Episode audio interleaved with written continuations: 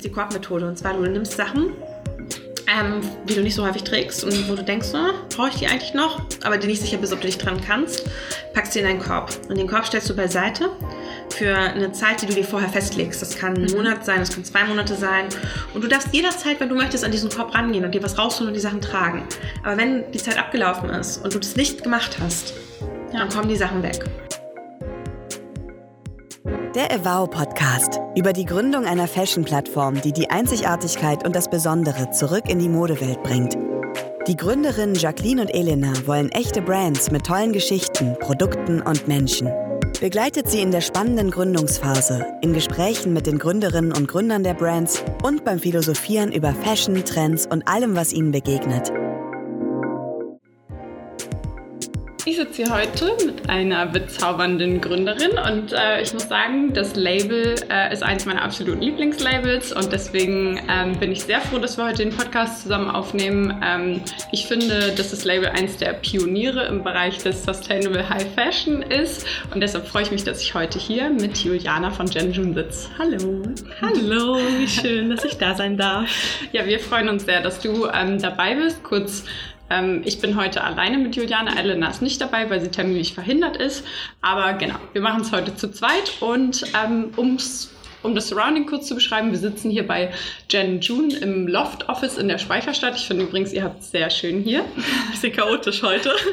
Aber ich finde trotzdem, also es ist äh, wirklich ein schönes Büro. Seid ihr schon lange hier im Büro? Mm, seit äh, August 2018 sind wir hier eingezogen ähm, in der Speicherstadt. Genau, es ist der Kreativspeicher, der ist von der ähm, Stadt gefördert. Also sonst ja. könnten wir uns das gar nicht leisten, ja. so ein schönes Büro zu haben und fühlen uns hier auch sehr wohl. Aber es wird halt langsam auch ein bisschen klein. Ja, wirklich? Habt ihr ja. jetzt schon Platzprobleme? Ja, also wir haben ja das Lager hier noch. Also mhm. unser Online-Shop-Lager ist derzeit noch ähm, in Hamburg hier in der Speicherstadt und der nächste Schritt wird eben sein, das ähm, rauszugeben mhm. an Fulfillment, damit wir wieder ein bisschen Platz schaffen können. Ja, aber dann habt ihr erstmal gut Platz für Leute, würde ich sagen, ne? Genau, für Leute und so ein bisschen Fotostudio, dass man das immer noch aufbauen kann. Das ist auch wichtig, weil wir hier auch immer mal wieder fotografieren. Okay, das macht das, ihr auch hier? Ja, dass wir halt einfach ein bisschen Platz haben, ja. genau. Ja, nee, wirklich schön. Ähm, ja, erzähl doch mal kurz ein bisschen so, wie, wie es eigentlich zu dem Label gekommen ist. Also was ist die Entstehungsgeschichte? Ihr seid ja früh damit angefangen, gerade mit äh, nachhaltiger Fashion. Ähm, Im Jahr 2014 habt ihr gegründet, ja. richtig? Und da war ja nachhaltige Mode noch nicht so ein Thema wie jetzt. Es ist in den letzten Jahren ja schon etwas mehr zu einem Buzzword so ähm, Thema geworden. Wie kam es dazu?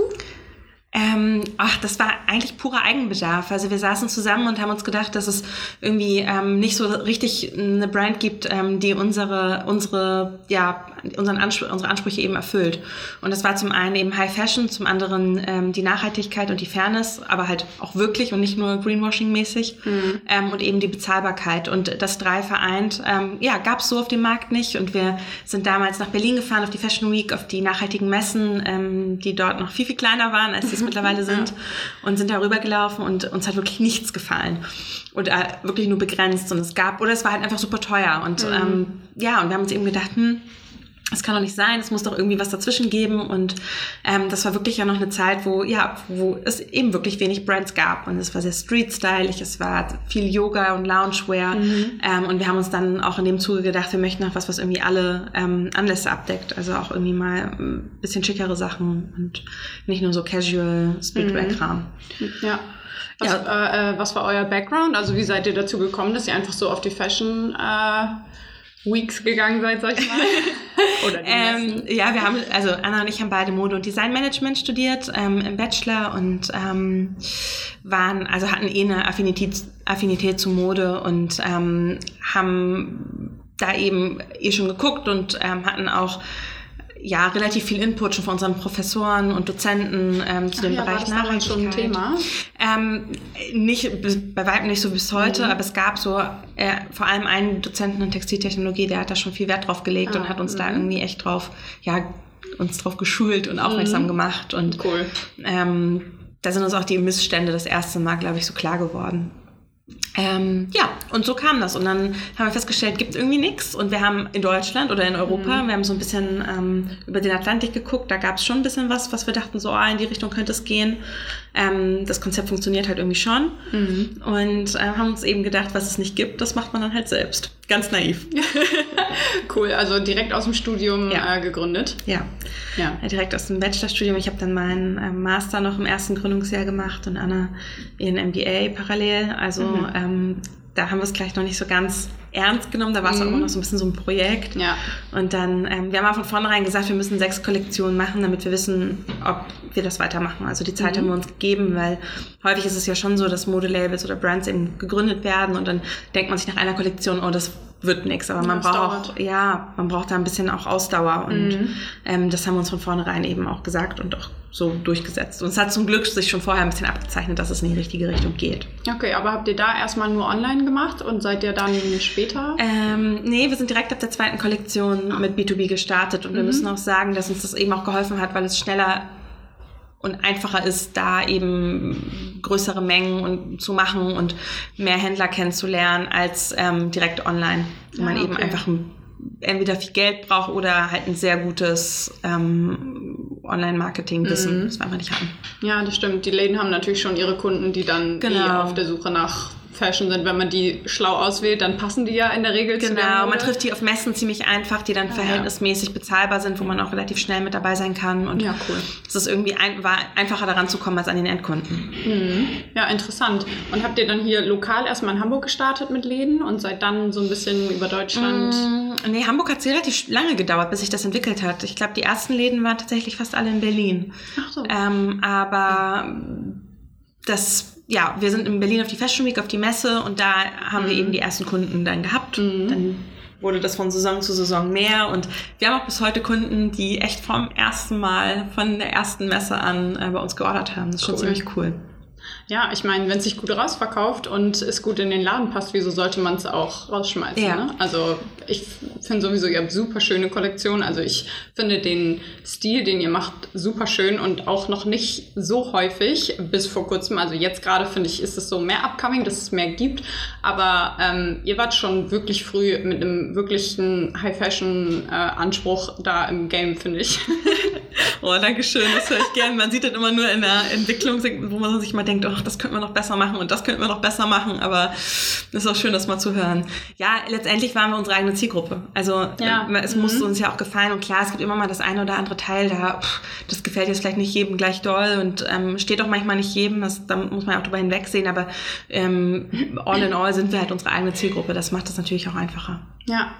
Ähm, du hast gesagt, ihr habt dann einfach losgelegt. Ähm, wie seid ihr denn überhaupt an Stoffe gekommen? Ich kann mir vorstellen, dass es gar nicht so einfach ist. Nee, das ist überhaupt nicht einfach. Wir haben ganz viel gegoogelt ja. und ähm, recherchiert und geguckt und geschaut, was man eben machen kann und wo man die besorgen kann. Und ich glaube, das erste Gute, was wir gemacht haben, ist mal zu gucken, welche Stoffmessen gibt es eigentlich. Mhm. Und ähm, sind erstmal ganz klein auf die Berliner Vision. Das ist wirklich eine sehr kleine Stoffmesse, aber das war am Anfang total gut, weil ähm, da auch Lieferanten waren, die eher kleiner waren ähm, beziehungsweise einfach kleine Abnahmemengen angeboten haben. Mhm. Ähm, was für als, also zum Start als Brand eben super wichtig ist. Ja. Und später sind wir dann auch ähm, auf die Munich Fabric Start, die ist ja deutlich größer und da mhm. ist es bis heute so. Also wir nehmen mittlerweile einfach viel mehr Stoffmengen ab, aber zum Teil ähm, kommen wir da immer noch nicht auf die Mindestmengen. Das, mm, ja. kommt echt immer drauf an, auf den Lieferanten. Mhm. Und die Materialien, mit denen ihr ähm, arbeitet, sind ja teilweise recycelt und teilweise organic genau. und so weiter. Ähm, wie, wie ist dieser Mix äh, entstanden? Mhm. Also es ist ganz spannend, wenn man auf dem Markt so verschiedene ähm, Richtungen sich angucken kann. Es gibt Brands, die spezialisieren sich nur auf Naturfasern, also mhm. nur irgendwie Bio-Baumwolle, ja. Bio-Lein, Bio-Wolle, dann gibt es welche, die machen nur recycelte Geschichten. Und wir haben ähm, eben von vornherein gesagt, dass es gibt eben gerade noch nicht das eine nachhaltige Material. Es gibt ja. nicht das eine Material, das die Welt rettet. Das ist auch nicht die Bio-Baumwolle entgegen ja. jeder mhm. ähm, Behauptung, die so manchmal ähm, in den Köpfen vorschwebt. Ja, und deswegen haben wir gesagt, wir möchten möglichst viele verschiedene nachhaltige Materialien abbilden und sind uns dem eigentlich auch treu geblieben und fanden eben auch, dass du auch dadurch erst so ein bisschen an die Fast Fashion vom Look herankommst, mhm. weil ja. du häufig eben, wenn du nur Naturfasern machst, fehlt dir zum Beispiel der Glanz und es fehlen dir bestimmte Haptiken und Optiken. Ja. Und ähm, genau, um das alles unter einen Hut zu bekommen, haben wir eben recycelte Materialien, wir haben Biomaterialien und wir haben auch alles, was in irgendeiner Weise ressourcenschonend ist, also wie Tencel oder sowas, haben Ja. wir auch dabei. Okay. Äh, ich finde es super interessant, äh, die ganzen unterschiedlichen Stoffe. Ähm, ich habe mich da, also ich habe ja eine Ausbildung äh, gemacht im Einzelhandel. Da äh, habe ich auch ein bisschen was über Stoffzusammensetzung und so weiter gelernt. Aber das ganze Thema äh, Biobaumwolle und welche Ressourcen braucht eigentlich welcher Stoff und so, das ist ja ein, ein riesen Thema, ähm, wo, glaube ich, auch wirklich wenig Leute wirklich Ahnung von haben. Und äh, ich finde es ganz, ganz schwierig, irgendwie... Ähm, das an den, an den Endkunden zu bringen. Also ich stelle mir das super schwierig vor, den Leuten die Awareness dafür ähm, ja, zu, zu geben. Ähm, am Ende zu wissen, also ist es jetzt Bio-Baumwolle, was ich kaufen sollte? Ist das dann gut? Oder ist es, wo ist bei Polyester das Problem? Warum ist recyceltes Polyester besser als äh, normales Polyester sozusagen? Und äh, wer guckt denn wirklich in, in die Label, äh, um quasi festzustellen, was ist da drin? Also ich finde es auch, ich stimme dir da total zu, ich finde es auch super schwierig, das an den Verbraucher weiterzugeben. Oder mal als Beispiel zum Beispiel an Freundinnen, die da irgendwie in dem Bereich nicht so affin sind. Oder meine Mutter oder so. Ja. Das zu erklären, warum ist das eine gut, warum ist das andere nicht gut. Und es ist halt, wie so häufig, ähm, gibt es halt eben nicht nur gut und schlecht und nicht nur schwarz und weiß, sondern man muss eben echt schauen, ähm, in die einzelnen Materialien reingehen Ja. und sich ein bisschen auskennen, wenn man wirklich wirklich tief reingehen möchte, ist es leider so. Ähm, da muss man sich mit beschäftigen. Ja. Aber ich rate immer so allen, die ähm, sagen, ja, ich habe ja nicht die Zeit für oder auch nicht die Muße für. Ähm, was ich ganz, was ich einfacher finde, ist sich ähm, Labels rauszusuchen, denen man vertraut. Ja. Ähm, weil letztendlich, was machen wir denn in der Kosmetik oder in der Lebensmittelindustrie? Wir, wir wissen auch, dass wenn wir zum Discounter gehen und das Bio ist, das nicht das gleiche Bio ist wie im Biosupermarkt. Das ist ja, Ja. einfach so. Das ist, ist uns allen klar. Oder wenn eine riesengroße, nicht nachhaltige Marke plötzlich eine grüne Linie hat, Ja. ähm, ist es auch fragwürdig. Und ich, Ja. ich glaube, in der Kosmetik und im, im Leben, in dem Lebensmittelbereich macht man ja auch nichts anderes. Da kennen sich Mhm. ja auch nicht alle so unfassbar gut aus. Ähm, und ich glaube, das kann man auf die Mode eben ähnlich anwenden. Ja. Und wenn man dann später, früher, später so seine Lieblingsmarken raus hat und auch irgendwie weiß, sich da vielleicht ein bisschen zu eingelesen hat, dann Mhm. Ja. kann man da ja eigentlich immer guten Wissens bestellen. Ja, äh, witzig, dass du das sagst, weil das ja genau die Idee ist, die wir mit unserem Business eigentlich auch ähm, unterstützen wollen, dass Leute eben nicht mehr auf Produktebene äh, suchen und kaufen, sondern auf Markenebene. Ne? Dass man sich einen, einen Pool an Lieblingsmarken sucht, denen man vertraut, von denen man weiß, dass die gut sind, dass die nachhaltig sind, dass sie äh, ja auch irgendwie ihren Beitrag dazu leisten, dass die Fashionbranche zukünftig vielleicht nicht mehr so ist, wie sie jetzt ist. Äh, und dann da eben kauft und nicht quasi äh, in die Innenstadt geht und da jedes Label durchforstet, äh, was da jetzt drin ist, weil da kommt man einfach nicht wirklich mit voran. nee, ich glaube, das ist auch ziemlich schwierig. Ähm, ich finde es aber trotzdem auch immer wichtig zu sagen, dass es, wenn man sich dafür entscheidet, ähm, Mode bewusster zu konsumieren, ist es ja auch, also von heute auf morgen 100 Prozent alles richtig machen, ist echt schwierig. Und ich glaube, man muss sich da auch selbst immer wieder dran erinnern, dass es gut ist, dass jeder Schritt im Grunde zählt. Und wenn, ich, wenn du jetzt heute anfängst, ähm, deine Unterwäsche umzustellen, heißt es Ja. ja nicht, dass du schon bei den Schuhen angekommen sein musst, Ja. sondern Schritt für Schritt kommt man da eben besser ran. Und jedes T-Shirt, was nachhaltig gekauft ist, ist besser als eins, was nicht nachhaltig gekauft Ja. wurde. Ja, und auch wie lange es am Ende getragen Ja. wird, macht ja auch den großen Unterschied. Ja, oder ob man Secondhand sich besorgt. Das ist, finde ich, auch mal so. ne- Also wer da Lust drauf hat, das, ich weiß, es ist nicht für jeden was, finde ich das auch mal noch so eine ähm, Einstiegsdroge, dass man Ja. eben guckt, was kann ich gebraucht kaufen. Ja, ich meine, es hat eigentlich, finde ich, auch einen Charme irgendwie. Also ich finde, so Secondhand-Läden äh, gibt es da wirklich schöne, die auch wirklich so ein High-Fashion Die auch richtig haben. kuratiert sind, Genau, ne? ähm, da macht es, finde ich, super Spaß, mal Ja. durchzugucken, weil man da auch Sachen sieht, die man halt im Zweifel sonst nicht so überall sieht. Ne? Das Ja. sind halt Sachen, die kommen aus einer anderen Zeit auch irgendwie teilweise. Total. Und dann, also das, das ist das eine, wenn du so richtig in, ins Vintage reingehst und zum anderen, was, was ich, mir macht das total Spaß, aber ich kenne auch einige, die sagen, oh, Secondhand-Läden, nee, nicht meins. Ich finde es auch mal cool, manchmal sucht man ja was oder man kennt auch was aus einer aktuellen Kollektion und kauft sich das halt bei Kleiderkreise nach, weil jemand anders es nicht möchte und hat dem Teil dann auch ein, so Ja. ein längeres Leben gegeben. Ja, richtig. Unabhängig davon, ob dieses Teil letztendlich nachhaltig war oder nicht. Mhm. Ja, definitiv.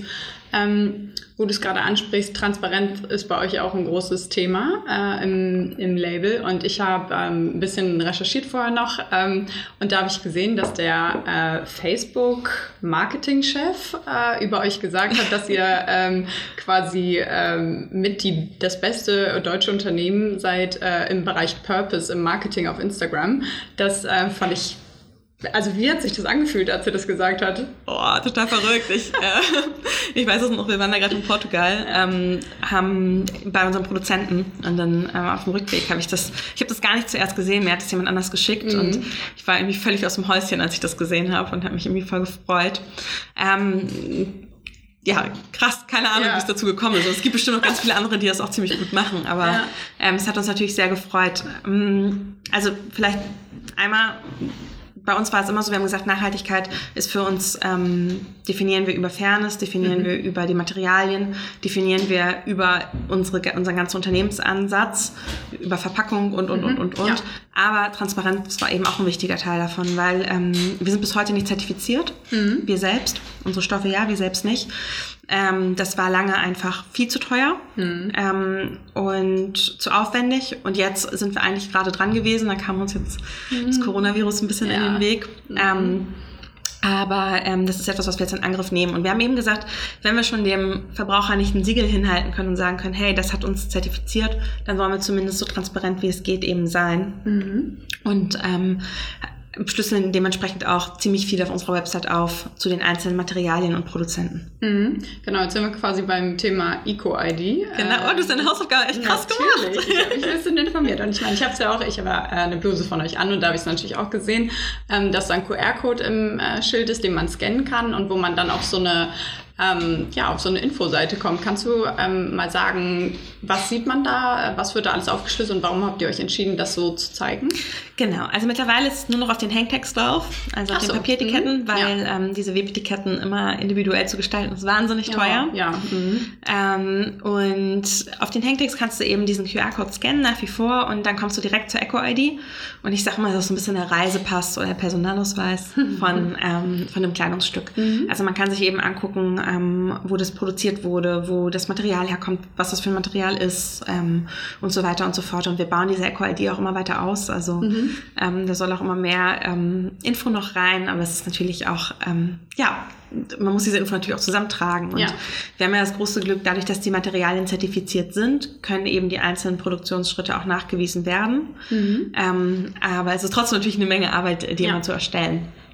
Und wir denken, dass es eine unaufdringliche Art und Weise ist, dem Konsumenten zu zeigen, hey, hier kannst du mal schauen, ähm, was, also was, das, was so nachhaltig an dem Kleidungsstück ist, aber wenn es nicht wirklich interessiert und der sagt, hey, ich vertraue euch da so, dem wird es auch nicht die ganze Zeit unter die Nase gerieben. Ja, ich finde es äh, eine super smarte Art und Weise, über die QR-Codes das zu lösen. Ähm, also ich habe es auch erstmal gescannt, weil ich war auch super interessiert, was da äh, jetzt bei rauskommt. Also ihr habt es ja ähm, auf dem Hangtag und dann, ich weiß gar nicht mehr genau, was da drunter steht, irgendwie so Scan Me. Äh, mm, scan to find a journey, genau, genau, oder so. Mm. Genau, richtig. Und dann ähm, ja, wird einem da quasi einmal äh, innerhalb von Sekunden aufgeschlüsselt, wo das Kleidungsstück überall war. Und das äh, fand ich einfach super interessant als Kunde.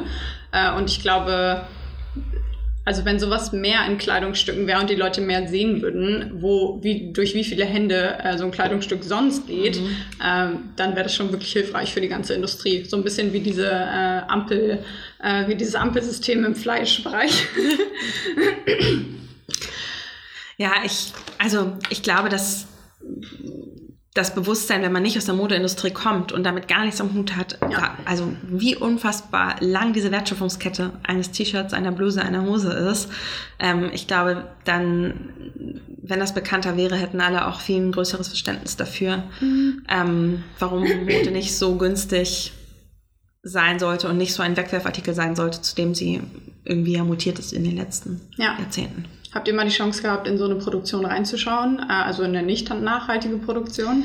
Ähm, ja, auf jeden Fall. Also ich zum einen sowieso, weil ich ein Praktikum gemacht habe in Indonesien noch zu meinen mhm. Studienzeiten. Also ich ja. habe da ziemlich mhm. viel gesehen und war auch einfach ich erzähle es immer wieder super erstaunt, wie unfassbar günstig Arbeitskraft ist mhm. und wie viel unfassbar viele Schritte so ein Kleidungsstück ähm, ja, hinter sich hat nachher. Ja.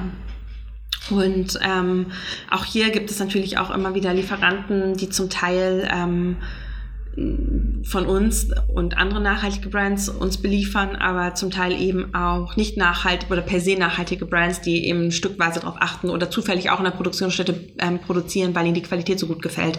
Es ist ja manchmal auch der nette mhm. Nebeneffekt, das darf man ja auch nicht vergessen. Ja. So, vor allem so die teureren Marken. Mhm. Ähm, aber ja, es gibt auch in, in nicht nachhaltigen Produktionsstätten einfach auch von bis, je nachdem, in welchem Land du dich befindest. Mhm. Ähm, was äh, würdest du denn sagen, wenn man sich so eine Produktion vorstellt ähm, und da reinschauen würde? Wie sieht es bei euch aus in den Produktionsstätten und wie sieht es in den nicht nachhaltigen Produktionsstätten aus? Also was würde einem sofort auffallen? Was ist der Unterschied?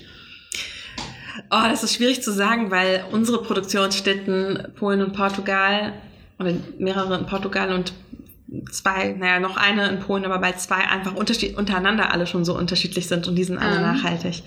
Also Polen, unsere erste Produktionsstätte in Breslau, mit der wir von Anfang an zusammenarbeiten, ähm, ganz enges Verhältnis haben, das sehr häufig sind. Das ist im Endeffekt, das kann man sich vorstellen wie Büroräume und statt mhm. Laptops oder Computer stehen halt die Maschinen. Mhm. Das ist, hat so gar nichts produktionsmäßig groß, also fühlt sich gar nicht so sehr danach an. Mhm. So.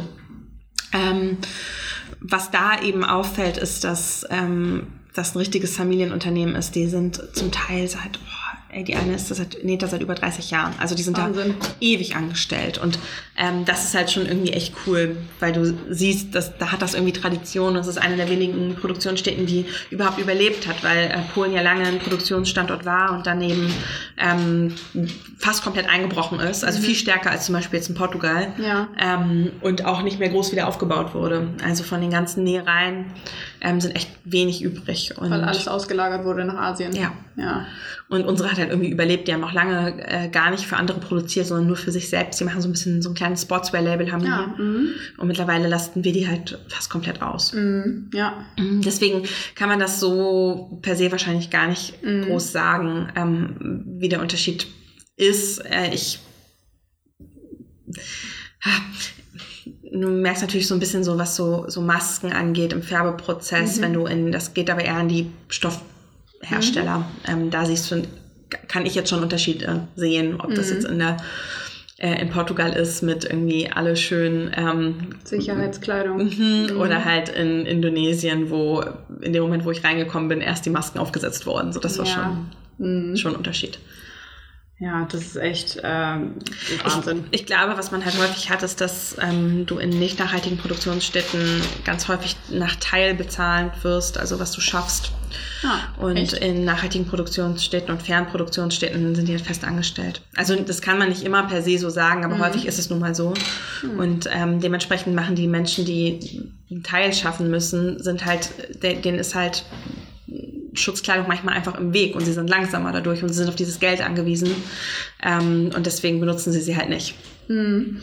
Ähm, wie ist es denn jetzt gerade äh, im Zuge von Corona mit euren Produktionsstätten? Produzieren die noch alle? Ähm, kommt ihr noch an eure Ware? Haben die die Sicherheitsstandards aufgestockt? Ja. Also zum einen ähm, es ist natürlich verlangsamt, weil die äh, gefährdete Personen natürlich erstmal nicht mhm. weiter arbeiten aber wir haben auch ganz großes Glück, dass wir im Grunde so gut wie durchfahren mit der Produktion, als das jetzt in Europa so ausgebrochen ist. Also bei uns fehlt nur noch ein Bruchteil der Sommer, früher Sommerkollektion, was noch nicht fertig ist. Das wird jetzt äh, noch fertig gemacht und dann äh, geht bei uns ja jetzt erst ja, in, in sechs, sieben Wochen wird es mit Winter losgehen und wir müssen mal gucken, wie die Situation da ist. Aber ähm, grundsätzlich, ja, gefährdete Personen rausgenommen, äh, Abstand, Hygienemaßnahmen und, und, und wurden natürlich trotzdem getroffen, unabhängig davon, ob wir da jetzt produzieren oder nicht. Mhm, ja, klar. Ja. Und Herbst, Winter äh, ist erstmal auf ja, Eis. ja, nee. Also die Kollektion ist ja ähm, so für die Modeindustrie, die, die, die, Orderphase ist, ging ja schon im Januar nach der Fashion Week los. Das heißt, mhm.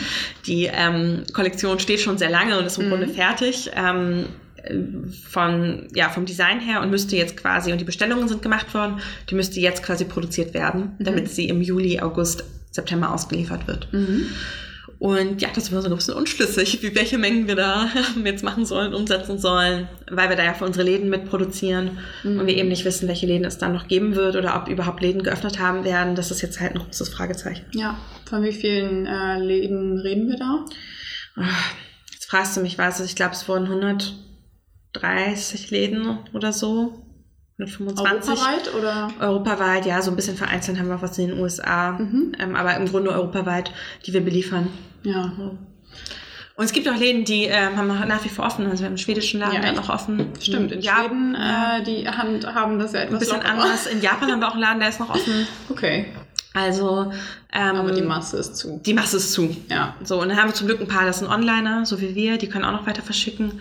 Aber der größte Teil ist zu, das heißt, wir wissen überhaupt nicht so richtig, ähm, wie wir weitermachen sollen. Aber wollten jetzt eben noch Ostern abwarten und einmal schauen, ähm, wie sehr, ob sich die Lage langsam entspannt oder Mhm. ja, was so passieren wird. Ja.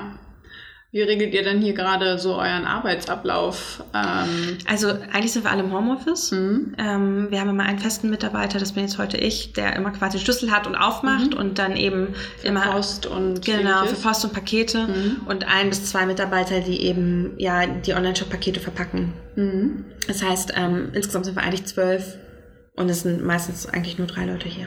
Okay, und die, ähm, also hier stehen im Büro relativ viele Pakete. Ja. Ähm, sind das alles Kundenpakete oder sind das, was ist das so? Ähm, das ist jetzt tatsächlich gerade alles Ware, die angekommen ist. Ähm, zum einen Ware, die nicht mehr in unser Lager da hinten passt. ah, Deswegen mhm. steht sie hier vorne. Und zum anderen Ware, die eigentlich jetzt an die Läden rausgehen müsste, Ah, mhm. aber die wir eben nicht verschicken können, weil ja das alles auf Hold gesetzt ist und die Mhm. das nicht mehr annehmen. Ja.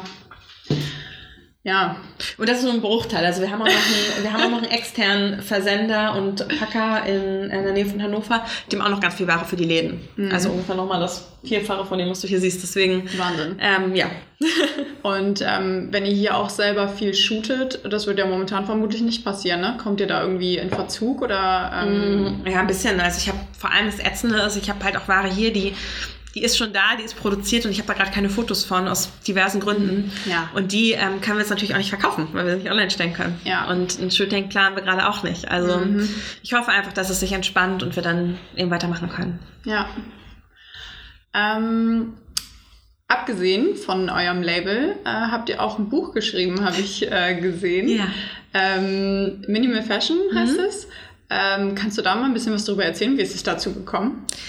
Ähm, das ist auch eine ganz lustige Geschichte. Uns hat ein Verlag angeschrieben und die wollten ähm, ein Buch machen zum Thema Do-it-yourself, selber nähen. Ah. Und, ähm, und dann aber mit so ein bisschen Verweisen auf nachhaltige Stoffe. Mhm. Und da haben wir gesagt, ähm, schön, aber nicht mit uns, äh, müsst ihr euch jemand anderen suchen, ähm, weil wir beide kommen, sind keine Designerinnen. Wir machen die Schnittentwicklung nicht selbst. Wir haben eine externe Schnittdirektrice, ähm, die das mit uns macht, Mhm. eine freie Mitarbeiterin. Und ähm, das, das wäre, also wenn wir das jetzt machen würden, das, das sind nicht wir. Und dann haben wir aber einen Gegenvorschlag gemacht und wollten eben was zum Thema Capsule Wardrobe und ähm, ja, der minimalen Garderobe eben machen. Mhm. Und ähm, auch so ein bisschen mit ähm, Ausmisten und Anleitung und wie man dazu kommt und ein bisschen seinen Stil findet und, und, und. Und ähm, das fanden die dann cool und dann haben wir das gemeinsam umgesetzt. Ach cool. Kannst du Capsule Wardrobe noch mal kurz erklären? Ähm, ja, klar, das ist im Grunde ähm, ein Kleiderschrank, der nur aus Lieblingsteilen besteht. Also wir kennen das, glaube ich, alle. Es gibt so, ja, ist vielleicht von- Person zu Person unterschiedlich, aber es gibt immer Teile, die trägt man ganz regelmäßig, die werden auch regelmäßig gewaschen. Das Ja. sind so die Lieblingsteile. Und dann gibt es Teile, die ähm, wandern irgendwie ganz nach hinten in den Kleiderschrank und werden irgendwie gar nicht mehr getragen. Ja. Und ich meine jetzt nicht irgendwie in Skiunterwäsche und ähm, Bikinis, die jetzt irgendwie spezifisch Jahreszeiten spezifisch sind Mhm. oder eben nur selten gebraucht werden. Das ist klar, dass man die nicht so häufig braucht. Ich rede schon von Alltagskleidung. Mhm. Und ähm, das Ziel ist bei einer Capsule Wardrobe eben wirklich nur noch eine Garderobe zu haben, die aus Sachen besteht, die man wirklich immer anzieht und die untereinander auch kombinierbar sind. Mhm. Und wie viele Teile sind es im Wesentlichen? Also gibt es da so eine Ja, Vorgabe? ich lasse mich da immer, oder wir lassen uns da immer ungern irgendwie drauf, ähm, ja, das drauf runterbrechen. Wir haben es jetzt im, im Buch mit einem Beispiel an Teilen gemacht, Mhm. ähm, wo man eben ganz gut mit auskommt, die gut miteinander zu kombinieren sind. Aber ähm, das muss letztendlich jeder für sich selbst definieren. Es Ja. geht nur einfach darum, dass man es wirklich regelmäßig trägt. Mhm. Und ähm, also das ist ja wahrscheinlich eher ein Prozess, oder? Da muss man ja immer wieder. Ähm, Äh, ja, das ist total der Prozess. Also ich bin, ich muss ein bisschen schmunzeln, weil ich, ähm, wir haben es natürlich ganz intensiv durchgetestet zu der Phase, wo wir das Buch geschrieben haben. Das war 2018. Mhm. Und äh, mittlerweile ist wieder bei mir einiges dazugekommen und ich müsste jetzt halt auch mal wieder durchsortieren. Mhm. Und ähm, es gibt auch unterschiedliche Arten der Capsule Wardrobe. Also du hast Leute, die ähm, haben so wirklich so einen krassen Look, die tragen immer das Gleiche und haben irgendwie, keine Ahnung, weiße Blusen in verschiedenen Ausführungen und Ja. die Jeans und äh, tragen einfach wirklich nur das. Und es gibt auch Leute, die ähm, sind super minimalistisch unterwegs und haben trotzdem nur eine total kleine Auswahl im Kleiderschrank, die sich aber ganz häufig ändert. Also ich habe eine Mitarbeiterin hier, Maya, ähm, die ist die krasseste Minimalistin, die hat wirklich wenig Zeug, das finde ich so sehr bewundernswert.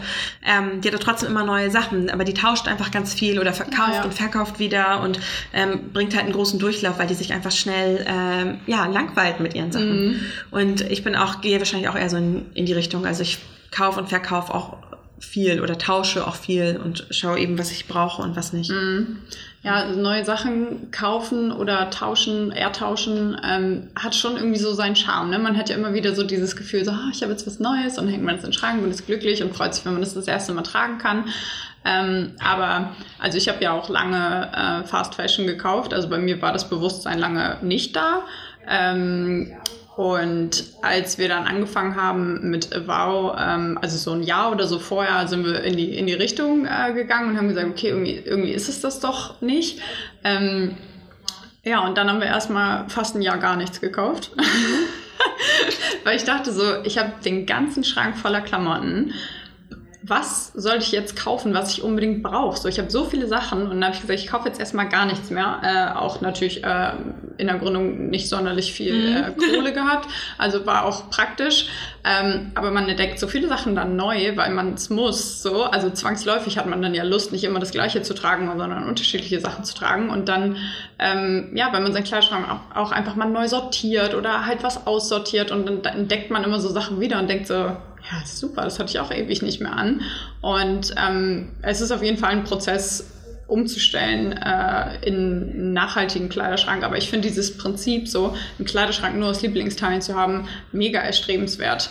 Weil Super befreiend, ne? ja, und man überlegt sich auch viel mehr, was man kauft. Weil es nicht so, ja, das kann ich jetzt mitnehmen, so nach dem Motto, das werde ich schon irgendwann mal anziehen, sondern man überlegt sich, will ich das für Jahre in meinem Kleiderschrank haben und soll das so ein, so ein Basic-Teil werden, ähm, was ich mit allem Möglichen kombinieren kann am besten? Oder wenn es nicht für immer bleibt, ähm, was mache ich dann damit? So, spende ich das dann, äh, tausche ich das, verkaufe ich das?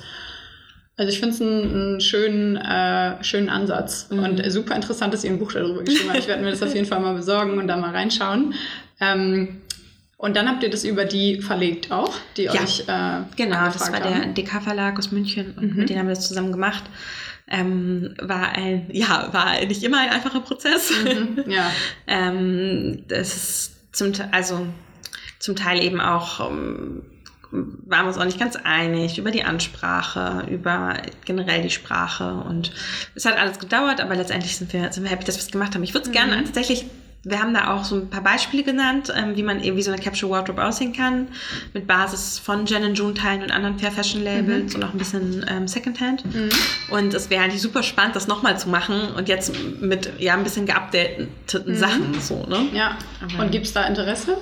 Ach, hab ich, haben wir noch nie gefragt. Wir haben, Ja. glaube ich, aber auch gerade nicht die Zeit, das Ja. nochmal das noch mal zu machen. Das war auch schon echt ein Zeitfresser. So. Ja, das glaube ich, das habe ich mir auch gedacht. Also wie habt ihr das gemacht, während ihr... Sonntagsabende, Wochenenden. Mhm. Also das war schon echt, ähm, das war schon echt noch so ein krasses Nebenprojekt. Ja, das glaube ich. Sind da auch, ähm, also ist es auch viel mit Bildern? Also musstet ihr dafür auch shooten? Ja, ja, wir haben dafür zwei oder drei Tage fotografiert mit Lena Scherer, mit ähm, Ah, Fair Fashion Fotografin hier Ja. aus Hamburg. Ähm, das war auch echt cool.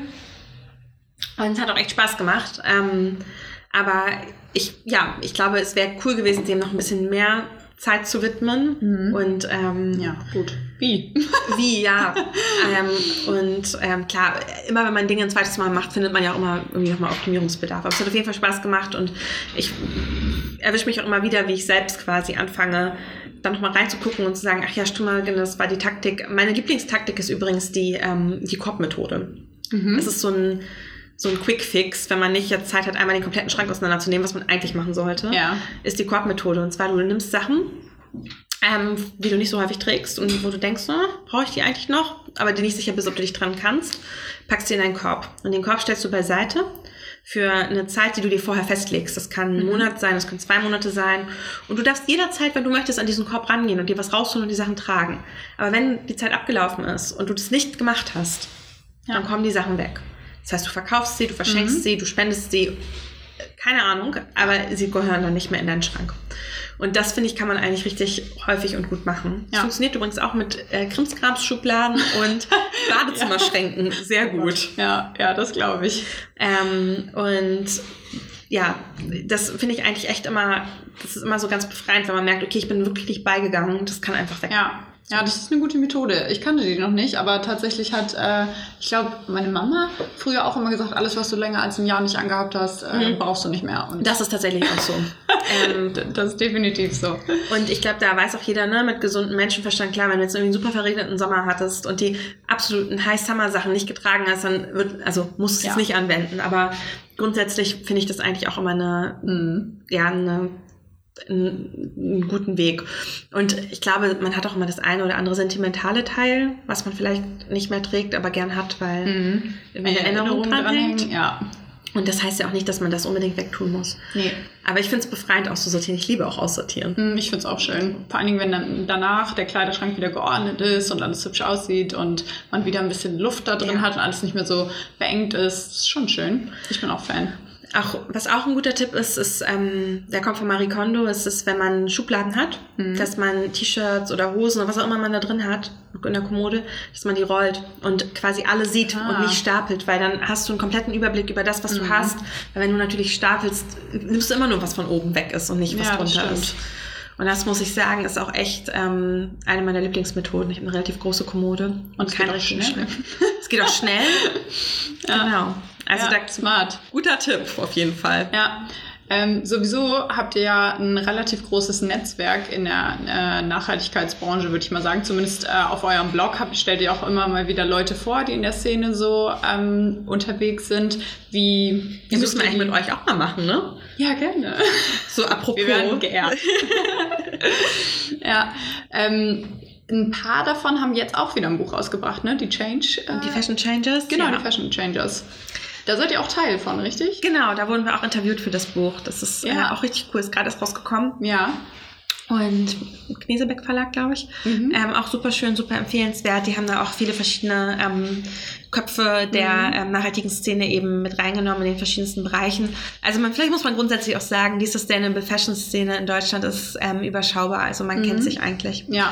Und das ist auch schön und es ist auch eigentlich eine richtig coole Szene, weil wenig Konkurrenz herrscht, was im Endeffekt auch daran liegt, dass wir auch untereinander, glaube ich, nicht so wirklich viel zu befürchten haben. Nachhaltige Ja. Mode, ne? Mhm. Anteil am deutschen Modemarkt unter 5%, nach wie Ja. vor.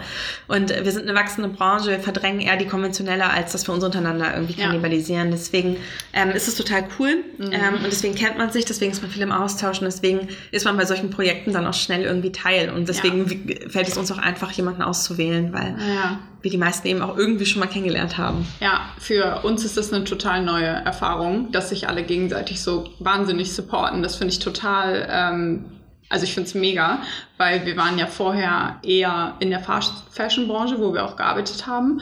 Und äh, da Ganz ist das anders, ne? ganz anders. Mhm. Also wirklich, da gönnt keiner dem anderen irgendwas. Und ähm, ja, wir haben, wir haben ja den Instagram-Account irgendwie vor einem Dreivierteljahr online gestellt und uns folgen Leute. Äh, und da dachten wir so, hm, wo, wo kommt die denn her so? Und alle klatschen irgendwie für sich gegenseitig. Mhm. Auch die Labels untereinander empfehlen sich gegenseitig. Äh, jetzt auch gerade im Zuge der Corona-Krise, ja, Ehrlich Textil hat ja auch so, ein, so eine Landingpage, sag ich mal, so eine Aktion ins Leben gerufen mit Support Small Businesses, wo die unterschiedlichen Aktionen und Rabatte und Möglichkeiten gezeigt werden. Und ich finde, ich finde, es ist so eine schöne Art, zusammenzuarbeiten. Und es ist so viel, es eigentlich, also ist es doch auch so einfach, Ja. sich gegenseitig zu unterstützen. Und ich finde es total schön, dass es so eine Branche ist und eben nicht wie die Fast Fashion Branche, wo keiner irgendwem was gönnt. Ja, ich denke mir auch immer im Endeffekt, also vielleicht Männermode vielleicht ein bisschen nochmal was anderes, aber für Frauen ist es doch so, dass du kaufst du wirklich immer nur bei einer Brand, hast du doch in der Fast Fashion auch nicht gemacht. Ja. Hast du im Zweifel doch auch deine Favoriten gehabt und ähm, mal bei dem einen und mal bei dem anderen mehr gekauft und so viel Butter vom Brot nimmt man sich da nicht. Und Ja. ich glaube, das ist bei das ist bei Frauen einfach so, die stöbern einfach gerne und ich kaufe ja auch bei anderen Fair Fashion Brands noch Ja. ein. Ja. So, ähm, deswegen, klar, bei Männern mag das ein bisschen anders sein. Die haben dann so ihre Lieblingsmarke und da kaufen sie immer das Gleiche zu in anderen Farben. Männer Also sind gibt es ja solche, so Kunden. treuere Kunden. Aber ähm, auch da ich glaube, man nimmt sich da wirklich nicht die Butter vom Brot. Und wir wollen ja alle das Gleiche. Wir wollen ja einfach, dass nachhaltige Mode mehr Relevanz kriegt. Und es Ja. geht eben einfach auch nur, dass man sich untereinander supportet. Ja. Ähm, wie siehst du das eigentlich im Bereich äh, Männer-Fashion? Also ich habe immer das Gefühl, es gibt wesentlich mehr Anbieter für nachhaltige Mode im Bereich Frauen. Vielleicht aber natürlich auch, weil mich das eher betrifft. Ähm, aber würdest du sagen, der Männerbereich ist noch ausbaufähiger als der Frauenbereich? Ähm, ah, ich finde Männer, also wir haben ja auch eine Männerlinie Mhm. und das ist echt schwierig. Ja. Also wir hatten sehr viel Frage, Nachfrage danach.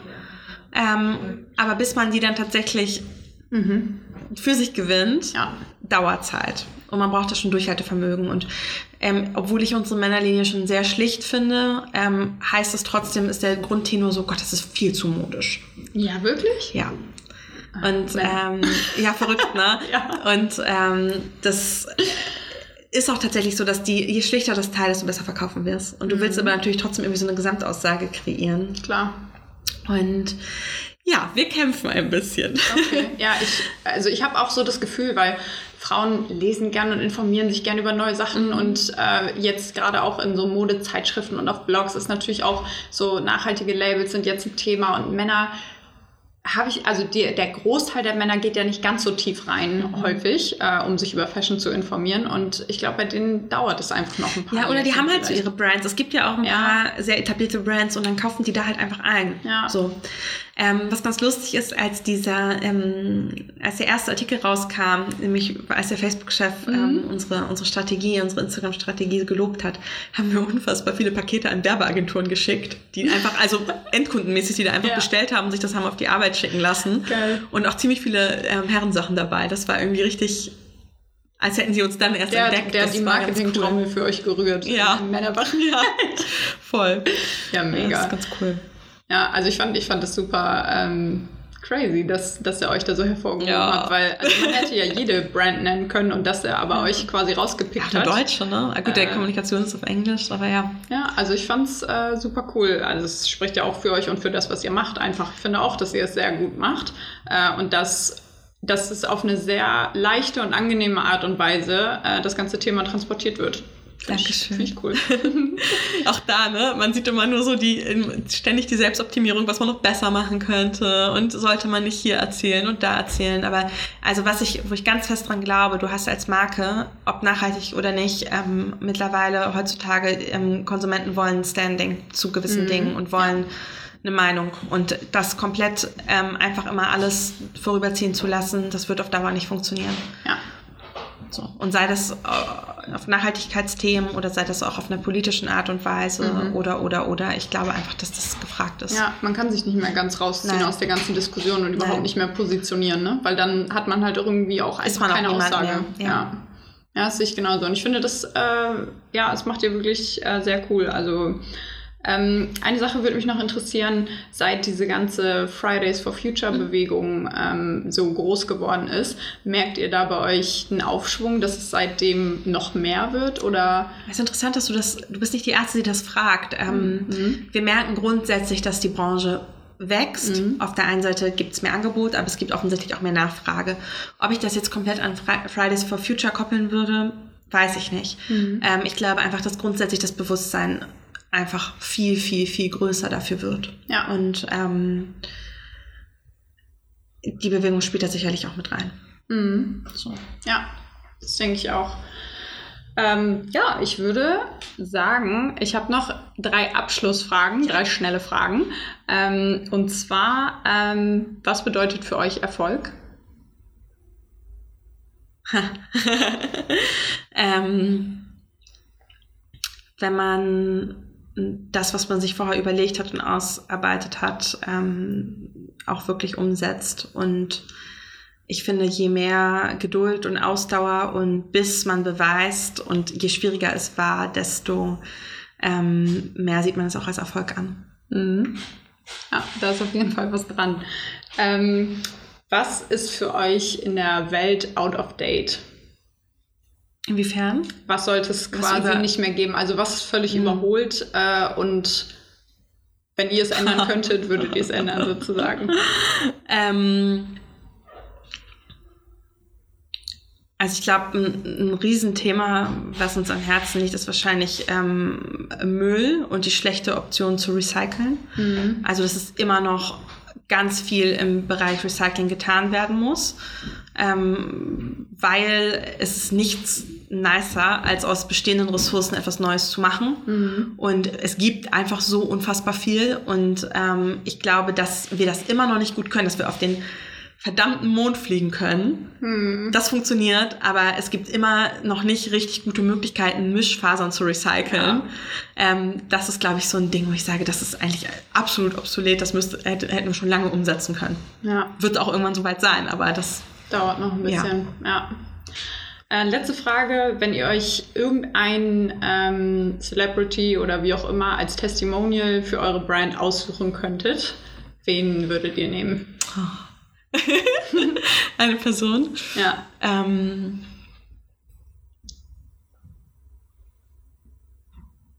ja, also schon häufiger ähm, drüber gesprochen, wäre wahrscheinlich jemand wie Emma Watson. Mhm, ja. Genau, so international. Ich würde mich aber auch freuen, wenn ähm, ein paar äh, Instagrammer, die sehr groß sind, auch mal ein bisschen Farbe bekennen würden zur mhm. Nachhaltigkeit. Da fällt mir jetzt keiner speziell ein, mhm. da gibt es aber einige, die ja wirklich groß sind und wirklich, wirklich ja auch eine unfassbare Reichweite haben und ja. für, für, die das, denen das einfach scheißegal ist. Mhm. Ja, das stimmt. Das denke ich äh, tatsächlich auch oft. Auch ähm, einige, äh, denen ich schon länger folge, die machen teilweise in anderen Bereichen viel in der Richtung. Irgendwie leben vegan und ähm, mhm. machen Yoga und Mindfulness und so weiter. Mhm.